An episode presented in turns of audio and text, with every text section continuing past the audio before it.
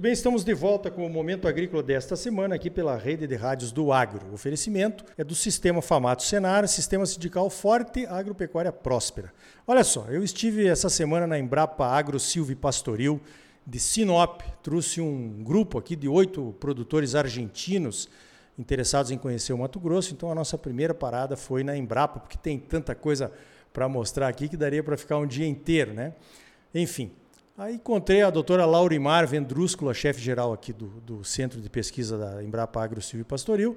Fiquei sabendo, já, já tinha visto na, nos noticiários aí, que ela esteve no Senegal, na África. Doutora Laurimar, como é que foi essa sua aventura africana? Bom dia. Bom dia, bom dia a todos que nos ouvem aí. Um prazer gigante estar falando com todos. E foi uma experiência muito positiva, é, esclarecedora, não só pessoal, né, mas profissional também onde uma realidade diferente do Mato Grosso, em que, Ricardo, a gente é, não, às vezes, valoriza essa terra né, abundante que nós temos, onde países que ah, fazem com o mínimo, né, mínimo eu falo de precipitação de chuva, com solos arenosos, eles é, constroem né, alguns desafios e nos pediram ajuda aí. Né? Metodologicamente, a Embrapa Agro Pastoreio é uma é, avança é, a passos largos aí nas pesquisas de integração, né, lavoura, pecuária, floresta, e foi chamada especificamente pela Agência Brasileira de Cooperação, é, a pedido da Agência de Reflorestamento e da Muralha Verde lá em Senegal. Então, nos chamaram pela nossa expertise aí, não só a Embrapa, mas a Aliança CIPA, através né, do professor Rede Carlos, que também é, trabalha ali na, na Universidade de Rondonópolis, para que nós fizemos uma visita técnica, conhecendo os locais próximos ali a Dakar, que é a capital, e vemos a realidade do que pode ser implantado né, de integração. Porque eles têm um problema grande lá, que é o avanço do uh, Saara, né, do deserto não só o Senegal, mas todos os países ali do norte da, da África fazem uh, esse tipo de, de desafio. E a, a, as mudanças climáticas, o provimento de segurança alimentar para aquela população é também uma, um desafio que a, que a agricultura brasileira tropical né, é, também enfrenta de diferentes aspectos, mas nós é, fomos até o Senegal, Dakar e região para conhecer um pouquinho disso lá. Então, fizemos várias reuniões com a, a equipe da agência, visitamos uh, duas cidades próximas, aí 200 quilômetros da cidade de Dakar, vimos experiências muito baseadas no que a gente chama de sistema PAI, que seriam aquelas hortas circulares que proviam eh, legumes, vegetais, com implantação também de árvores, e ao centro um componente animal, principalmente uh, caprinos, que eles usam muito lá, alimentando as as pequenas vilas, vilas às vezes com 100, 200 pessoas, e uma experiência nova. Tudo isso às vezes irrigado com postos locais, né? Então toda essa essa bagagem uh, e experiência foi objeto de uh, observação, de estudo para que nós voltássemos e pudéssemos agora sim fazer aí é, junto com, com todos os colegas e equipes uma, um projeto maior para o Senegal. Muito bem, que bacana, né? Dakar é onde o país Dakar, né? Aquele rally que a gente só vê aquelas imagens dos carros no meio do Saara, um desertão brabo lá, né?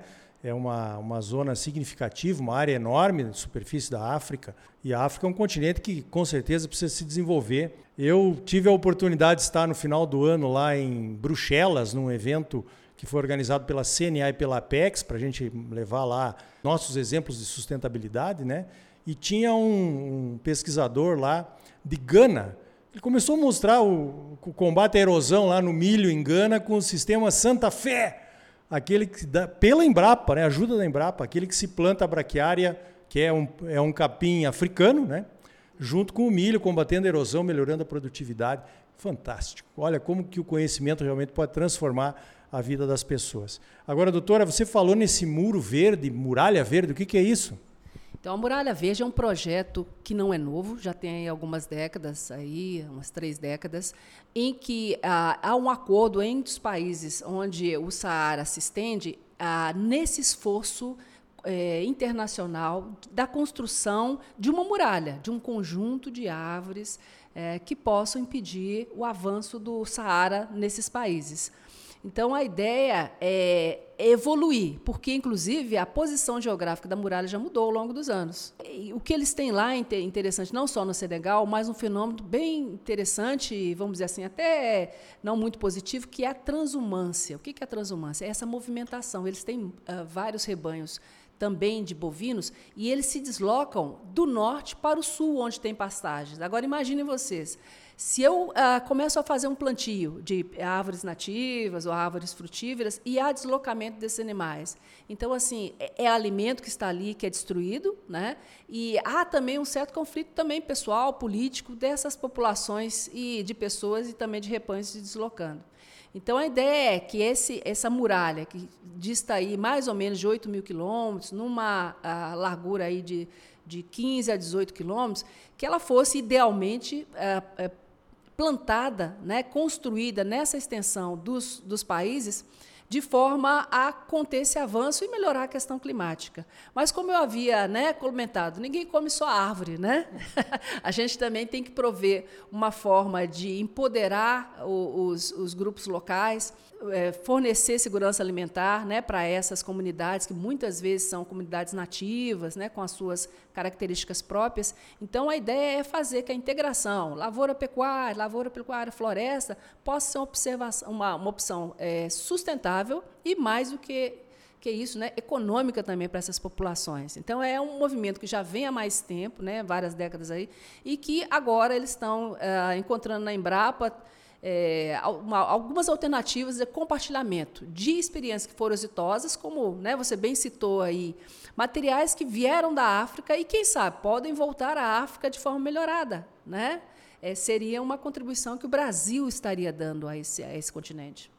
Perfeito, né? um continente que está precisando, um continente que vai se desenvolver, e eu tenho a impressão que essas, essas semelhanças que nós temos aqui com o Cerrado brasileiro e o Cerrado africano, os continentes eram unidos num passado remoto, né? mais ou menos uh, são semelhantes aí os cerrados e talvez o clima em, em certo ponto, com certeza vai ajudar os africanos a melhorarem de vida porque eles precisam muito, né? Aliás, sempre estão fora da equação quando se fala em sustentabilidade, né? O povo, ah, temos que produzir menos, a Holanda querendo comprar terra para tirar de produção. Tem que botar esse pessoal para conversar também, né? Porque senão não tem graça nenhuma aí.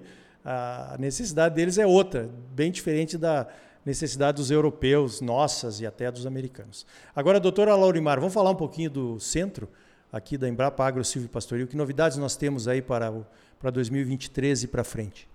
Nós estamos com uma agenda forte aí de eventos, porque gostaria de espalhar a palavra que a Embrapa faz 50 anos, né, Ricardo?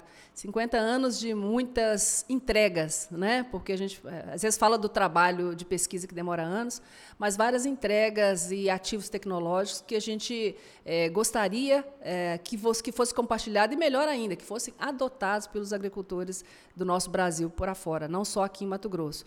Então, para 23, nós temos as comemorações de 50 anos da Embrapa, é, particularmente aqui na Embrapa Agro nós temos aí alguns sistemas de produção que vão ser lançados, e aí aguardo a atenção de todos, convoco a todos para poder estar junto nessas comemorações que vão ser internas e externas também.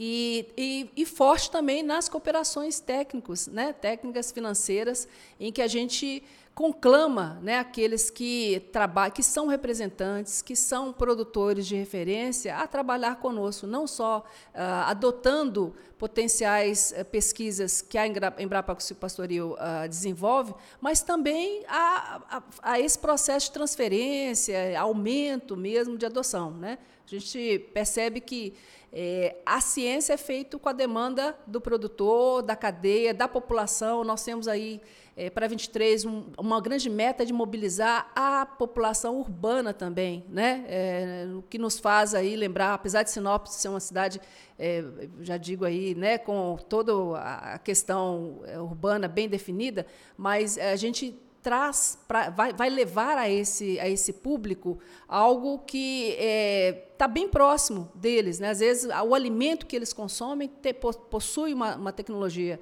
Não, eu convoco a vocês a olharem hoje para o prato do almoço e verificarem o que não é produzido pela Embrapa em termos de variedade. Tá? Então é isso, né? Festejar aí que a, a, os aniversários de 50 anos da Embrapa, no sentido que nós temos que, inclusive, continuar mais, com o apoio dos produtores, com o apoio de um orçamento forte, com o apoio né, de mais pessoas aí que nos auxiliem tecnicamente e né, do público que ouve você aí hoje. Perfeito, um prazer, uma honra estar entrevistando a doutora Laurimar aqui, a chefe geral do Centro de Pesquisas da Embrapa Agro Silvio Pastoril em Sinop. Então, vocês viram aí, né? A Embrapa não só fazendo a diferença nos sistemas integrados de produção aqui para nós, mato-grossenses, e o pessoal de todo o Cerrado brasileiro, mas também no exterior, né? Quem sabe daqui a alguns anos vamos ter a África produzindo também nesse sistema fantástico aí que são as integrações. Doutora Laurimar, parabéns pelo trabalho e obrigado pela sua participação aqui no Momento Agrícola. Obrigado muito. Né? Nós temos aí a bela a liderança do Ricardo nos colocando assuntos que são de importância nacional, né? além da Mato Grossense. Então, agradeço a todos aí que nos ouvem.